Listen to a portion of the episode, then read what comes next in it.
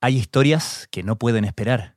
Infórmate en la tercera PM, el diario digital de la tarde, un espacio donde golpes noticiosos, contenidos exclusivos, una mirada analítica a los hechos y un minucioso fact-checking se encuentran. De lunes a viernes, desde las 14 horas, en latercera.com. La Tercera, más que un diario. Compañeros que le han robado la moto, llegan a hacer el pedido y cuando bajan del edificio ya la moto no está. El delivery o reparto domicilio se consolida. Es importante que las empresas le entreguen todos los EPP necesarios, que refuercen las medidas de autocuidado como el lavado de manos. Eh, McDonald's, Pizza Burger King, y ahí demanda toda hora. Los cuestionamientos al trato de las aplicaciones de delivery con sus repartidores son claros. Si uno le pone ánimo, pueden ser 150, 180 semanal. La aplicación me notifica, debo ir a buscarlo y bueno, acompáñenme para que vean cómo es la, la metodología. Desde la sala de redacción de La Tercera, esto es Crónica Estéreo. Cada historia tiene un sonido. Soy Francisco Aravena. Bienvenidos.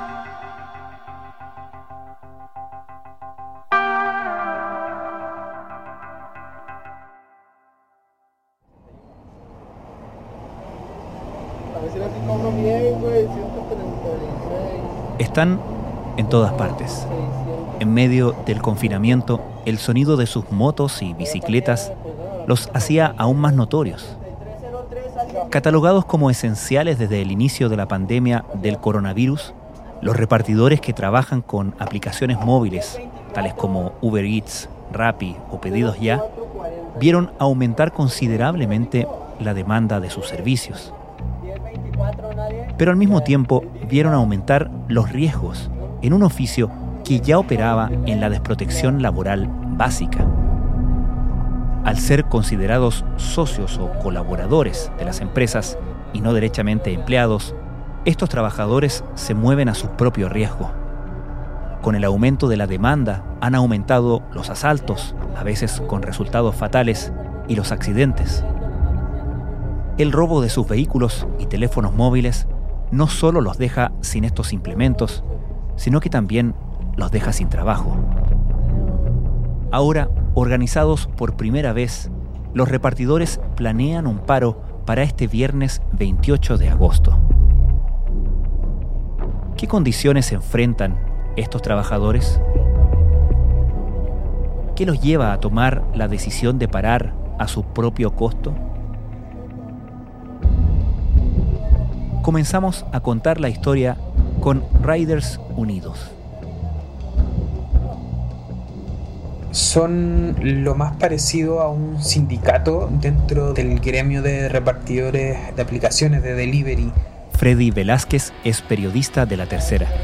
El lunes publicó el reportaje Los peligros de trabajar en dos ruedas en latercera.com. Esto porque en su concepción original eh, los trabajadores, como no son vistos como trabajadores, sino que como colaboradores, no tienen incluido la opción de, de agruparse en un sindicato. Riders Unido nace a partir de este año como una plataforma, diría yo, para agrupar a los trabajadores de las distintas empresas que existen en Chile, que están operando en Chile, un poco para organizarse entre ellos y hacer frente a las demandas y a las necesidades que los trabajadores ven hoy día en las calles. Misión cumplida.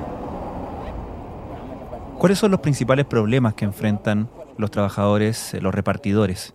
Enfrentan muchos problemas, todos derivados de una sola cuestión, que es la, la falta de, de, derechos laborales o, o la falta de, de, un reconocimiento de la empresa hacia ellos para protegerlos, para otorgarle ciertas protecciones. El trabajo es forzoso, lo pueden ver fácil, pero no, no es fácil. La aplicación no, no, tiene ningún seguro, o sea, no te confíes, no tienes nada. Y esta falta de protecciones se ven en dos temas que son súper claves, que uno es la seguridad, qué pasa cuando a mí me chocan o qué pasa cuando a mí me roban en, estando en mi trabajo, quién se hace cargo de, los gastos, quién ayuda al repartidor a entablar un tema legal para saber quién te robó la bicicleta o quién paga los gastos médicos de, de unas lesiones provocadas por un robo con lesiones o por un accidente en las calles. Y el otro gran problema tiene que ver con eh, bueno, lo, los sueldos y, y, y, la cantidad de trabajo y la forma en cómo la, los algoritmos van funcionando y van determinando la forma en que se trabaja. ¿Y cómo funciona ese sistema para estos así llamados colaboradores? El sistema funciona y es una promesa de cierta libertad, de decir tú eres dueño de tu tiempo, tú te conectas o te desconectas de, de la aplicación cuando quieres y eso no afecta, digamos, tus ganancias o tus posibles ganancias. Y lo que está sucediendo es que los repartidores se dan cuenta que eso es una especie de promesa incumplida, porque en el fondo mientras tú no, no cumplas ciertas horas, las empresas te va penalizando, te va bajando tus calificaciones, hay un sistema como de ranking, digamos que los que se conectan más horas pueden acceder a los mejores lugares y eso que pareciera lógico tiene una cosa detrás que es bien siniestra, que los que empiezan a entrar a esta aplicación no pueden elegir hacia dónde ir, eh, no pueden elegir cuánto tiempo quieren estar realmente trabajando y esto de no poder elegir dónde trabajar ha afectado a mucha gente porque hay barrios que están sindicados como más peligrosos y en donde se han repetido más asaltos. Entonces, claro, el algoritmo y la forma de trabajar afectan de esta forma a la seguridad, digamos. Tú no puedes elegir no exponerte a lugares que son más peligrosos y tampoco nadie se hace cargo de frente a estos robos. La pandemia hizo proliferar el delivery, las motos se multiplicaron y tanto los vehículos como el contenido se transformaron en el blanco de muchos delincuentes. ¿Cómo ha impactado al trabajo de estos trabajadores las restricciones de movimiento de la pandemia, los toques de queda, los confinamientos obligatorios, etcétera? Bueno, hay que comentar primero que son, desde el primer día, fueron sindicados como un gremio esencial un trabajo esencial y eso significa que deben ser de los pocos trabajadores que no, han sufrido demasiadas modificaciones a su carga laboral. De hecho, ahora hay más trabajo y hay más repartidores también que por la crisis económica hay gente que ha visto esto como una opción de ganar dinero. Pero esto ha traído como consecuencias. Una de ellas, por ejemplo, es que como hay menos autos en las calles, los autos están corriendo más y están aumentando. Según esto no, no hay cifras, digamos, que hablen de esto, pero la sensación de los repartidores es que están aumentando el riesgo de accidentes automovilísticos por esto mismo, porque los autos están yendo a mayor velocidad. Pero no es algo que suceda solo en la República Argentina, hay que entenderlo. Estudios diversos han emitido opiniones muy similares que tienen que ver con respecto a que a menor cantidad de vehículos, obviamente los conductores perciben esta sensación de, mayor libertad y de mayor posibilidad de poder transitar a las velocidades máximas de la vía o tal vez hasta superarlas. Y bueno, también les ha afectado a que tienen que ir a zonas cada vez más alejadas que quizás en otros momentos no eran cubiertas por los delivery y que hoy han aumentado las demandas, pero también han aumentado, digamos, el riesgo. Ellos dicen que sobre todo cuando ya se está haciendo de noche, pasadas las 8 o 9 de la noche, ya las calles están vacías, tampoco hay carabineros y en donde más les está sucediendo robo, en los horarios cercanos al toque de queda. ¿Tenemos información respecto de, por ejemplo, en promedio o cuánto ganan estos trabajadores en función de lo que trabajan?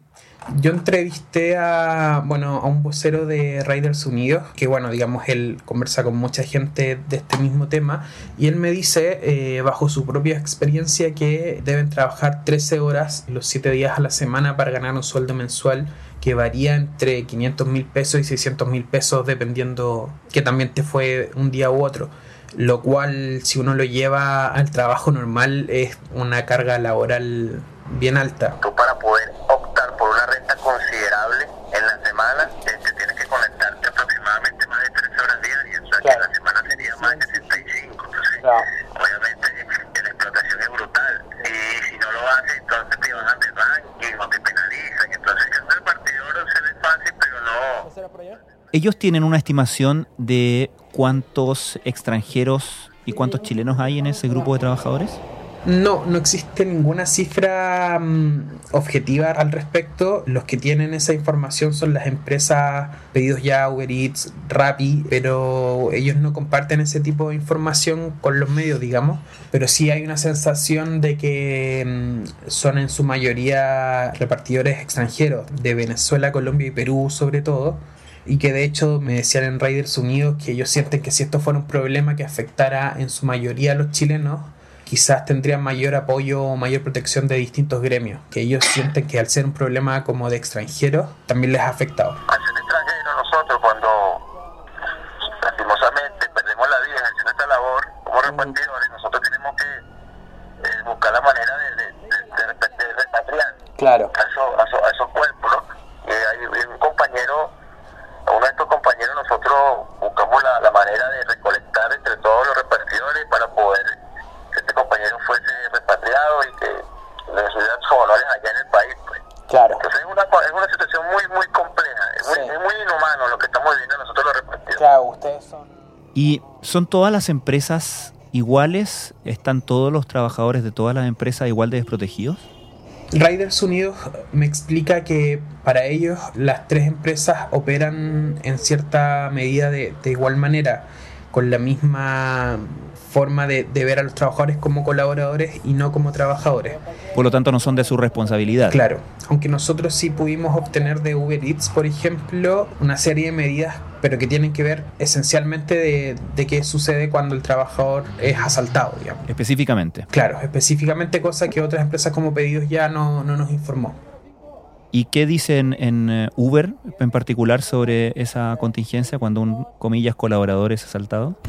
Nos entregaron una serie de mm, herramientas para sus colaboradores, entre ellos un botón dentro de la aplicación que llama directo al 133 de carabineros y la configuración de un contacto de confianza. Esto quiere decir que cuando ocurre algo el- y el repartidor no responde o hay un contacto de confianza al cual las empresas de Uber pueden llamar para tener información y al revés, el contacto también puede llamar a Uber. Según ellos, todos los viajes cuentan con un seguro de accidentes personales y de responsabilidad civil. Además, ellos monitorean desde un edificio en Costa Rica, ellos monitorean todos los viajes y tienen equipos que detectan cuando un repartidor, por ejemplo, está mucho tiempo detenido en un solo lugar o cuando reporta algún accidente. Esas son las herramientas que nos informaron a nosotros. Hablábamos de cómo eh, los trabajadores de estas aplicaciones se han organizado en torno a este grupo, a esta especie de sindicato ¿no? de Riders Unidos. ¿Qué acciones han eh, realizado o pretenden realizar ellos para defender sus demandas? Hubo una primera movilización que fue un llamado a apagar la aplicación en abril, pero que no tuvo tanta repercusión. Y ahora para el 28 de agosto están preparando la primera movilización ya más fuerte entre repartidores para justamente dejar de trabajar ese día y además marchar por Santiago. Este movimiento se, es en apoyo a una demanda colectiva que presentó un grupo de trabajadores en contra de pedidos ya con el apoyo de la Central Unitaria de Trabajadores. Queremos respaldar con todas nuestras fuerzas el proceso y la demanda que se ha iniciado el día de hoy contra pedidos ya por parte de los trabajadores de esta plataforma. La idea de Riders Unidos es hacer esta presión con esta movilización. Yo lo que alcancé a conversar con la gente de esta plataforma eh, me contaban que estaban en una fase de haciendo reuniones territoriales, por así decirlo, con los trabajadores, con los repartidores y pegando afiches en las mochilas de cada repartidor. En primer lugar, reconocerlos como trabajadores y trabajadoras y en segundo lugar, proteger su vida, su integridad, el riesgo al contagio y también a sufrir accidentes que están viviendo hoy día. Ahora, toda esta movilización es a riesgo muy directo de sus propios ingresos, ¿no? Claro, para ellos no es llegar y parar, es como perder un día entero donde solo pierden ellos, digamos. Bueno, de hecho hablábamos de cuánto es el sueldo, qué tan variable puede ser y, y cada día cuenta, digamos. Ellos trabajan los siete días de la semana. Freddy, en tu reportaje que publicaste el día lunes, hablas de acciones como, por ejemplo, grupos de alguna manera de autodefensa, de gente que o de trabajadores que se han organizados para ir, por ejemplo, a recuperar una bicicleta robada. ¿Qué tan frecuentes son estas acciones? Yo diría que son aún grupos que no son una mayoría dentro de los repartidores, pero que sí han, han sido grupos que han tomado medidas más extremas, eh, grupos minoritarios, pero que se han debido organizar para ejercer esta autodefensa y que ya estos casos se están un poco viralizando en redes. El más famoso fue una persecución en el barrio Yungay, en donde un grupo de, repartidores fue a, a encarar a una persona que vivía en el barrio por haberle robado la bicicleta a un repartidor. Mira, el de casco blanco tiene la Lucha campal en pleno barrio Yungay, con piedras y disparos que tuvo su génesis en este asalto. Este repartidor de comida concurrió hasta la calle Rafael Sotomayor, donde fue asaltado por los ocupantes de un auto. Son grupos, eso, diría yo, aún minoritarios, pero que alegan la misma poca protección que tienen al salir a las calles y ellos están tomando la medida extrema de defenderse a sí mismos. Más tarde el repartidor asaltado volvió con sus colegas para buscar venganza como vemos en esta cámara de seguridad comenzaron a lanzar piedras en contra del CITE donde supuestamente estaban los asaltantes. Y por lo que pudiste conversar, la manera en que a ellos les roban su bicicleta, su moto, su teléfono, ¿son robos espontáneos? Porque da la impresión que también hay emboscadas, ¿no?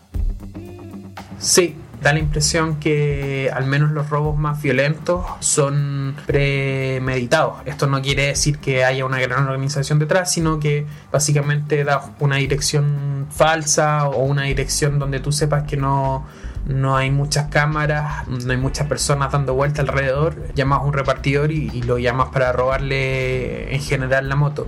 Y como los repartidores no pueden mucho elegir hacia dónde ir o dónde no ir, eso resulta bien fácil. De hecho, nosotros conversamos con gente que conocía a Jorge Lecaros, un repartidor que murió en Buin, que bueno, el hecho todavía está siendo investigado, pero todo parece ser que fue emboscado por un grupo de gente que le robó la moto y le disparó al menos siete disparos. Abrazos que reflejan el dolor de una familia que no logra comprender el brutal asesinato del que fue víctima Jorge Lecaro en la comuna de Buin, repartidor de comida que la noche de este miércoles murió luego de que desconocidos lo asaltaran para quitarle su motocicleta. Fue una llamada y le dijeron que necesitaban un sushi y donde a él lo fueron a, donde supuestamente tenía que llegar no había nadie. Era un, era un camino pelado. Tenían que sido más de cuatro personas. Diez palazos tenía a mi primo.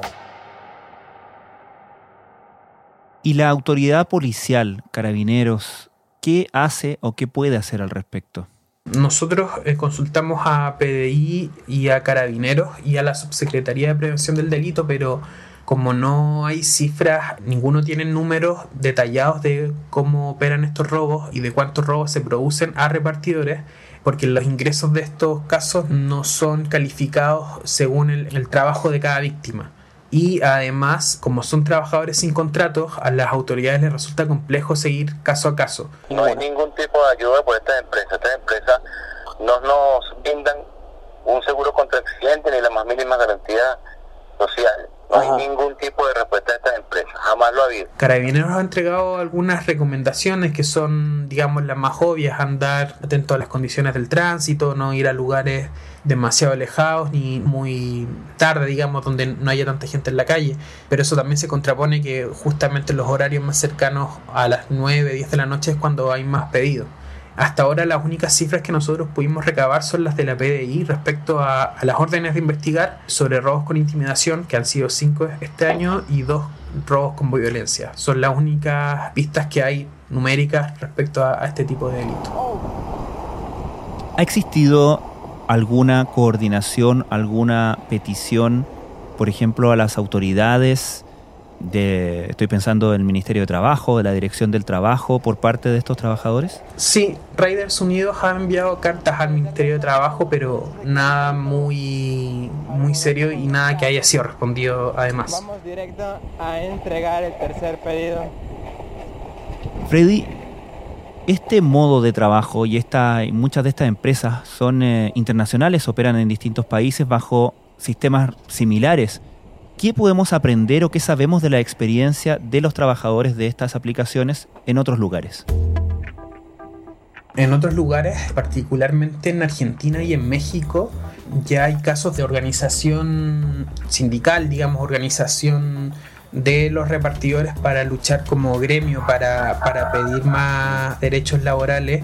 En esos países se han formado sindicatos, se han hecho movilizaciones bastante grandes y se han hecho algunas demandas laborales en contra de las aplicaciones cosa que en Chile está empezando a suceder con este tipo de movimientos, con movimientos como el de Riders Unidos, que de hecho dentro del trabajo de sus voceros, de sus fundadores, está la coordinación con otra gente de otros países para aprender las maneras en que ellos han encontrado para hacerse escuchar. Tengo esta noticia que me parece muy importante y es que en Argentina se presentó la solicitud para crear la Asociación de Personal de Plataformas. APP es una, una asociación que pretende ser una unión gremial, está juntando a trabajadores que operan para las aplicaciones de Rappi, Uber y Glovo.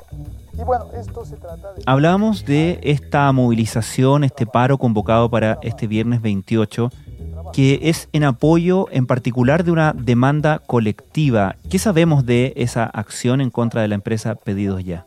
Es una demanda colectiva que está en el primer juzgado del trabajo de Santiago, presentada por 27 trabajadores que fueron desvinculados de la aplicación de manera unilateral.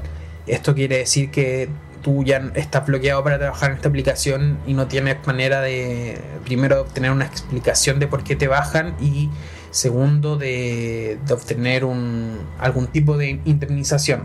Ellos además reclaman que fueron sacados de pedidos ya después de unirse como sindicato para la movilización de abril. Ellos dicen que la empresa los desvinculó en represalias al haberse organizado como trabajadores. Cuando nosotros hicimos esta protesta, pues eh, la, empresa como represalia nos bloqueó 50 y por esto volvimos a hacer otra movilización y bueno, gracias a estas movilizaciones conseguimos un patrocinio legal a través de la Central Unitaria de Trabajadores CUT conjuntamente con, la Fundación FIEL y nos patrocinaron una demanda colectiva y, hoy por hoy hay un juicio en contra de explicación por, por el sistema arbitrario que nos aplica. Lo que buscan es que se declare la nulidad del despido y un reconocimiento de la relación laboral. Esto quiere decir que los trabajadores dependían de su acuerdo con pedidos ya y piden ser reintegrados o al menos indemnizados por este despido. Eh, la demanda, como te dije, está patrocinada por la Fundación Instituto de Estudios Laborales y también tiene el apoyo de la Central Unitaria de Trabajadores. Y siendo la primera demanda de este tipo que desafía básicamente la noción o la manera en que este trabajo está organizado por parte de las empresas, ¿no? Me imagino que puede ser una acción legal bastante emblemática. Claro, ahora están en una fase en donde se están reuniendo pruebas documentales, testimoniales y confesionales para el juicio que está agendado para el 2 de noviembre. Y claro, si hubiera un fallo a favor de los trabajadores, podría ser un fallo emblemático que abra la puerta a una nueva manera de entender este trabajo y una nueva manera de entender eh, la relación entre la aplicación y el trabajador, ya como trabajador y no como colaborador.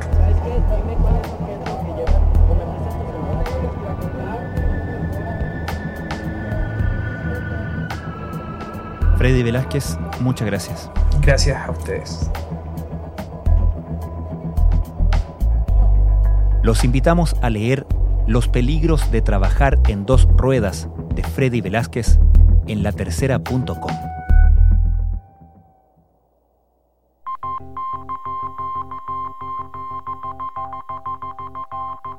Crónica Estéreo es un podcast de La Tercera. La producción es de Rodrigo Álvarez y Melisa Morales y la edición de quien les habla, Francisco Aravena. La postproducción de audio es de Michel Poblete. Nuestro tema principal es Hawaiian Silky de Sola Rosa, gentileza de Way Up Records. Nos encontramos pronto en una nueva edición de Crónica Estéreo. Les recordamos que todos nuestros episodios están disponibles en latercera.com, Spotify, Apple Podcasts, Google Podcasts y donde sea que escuchen sus podcasts.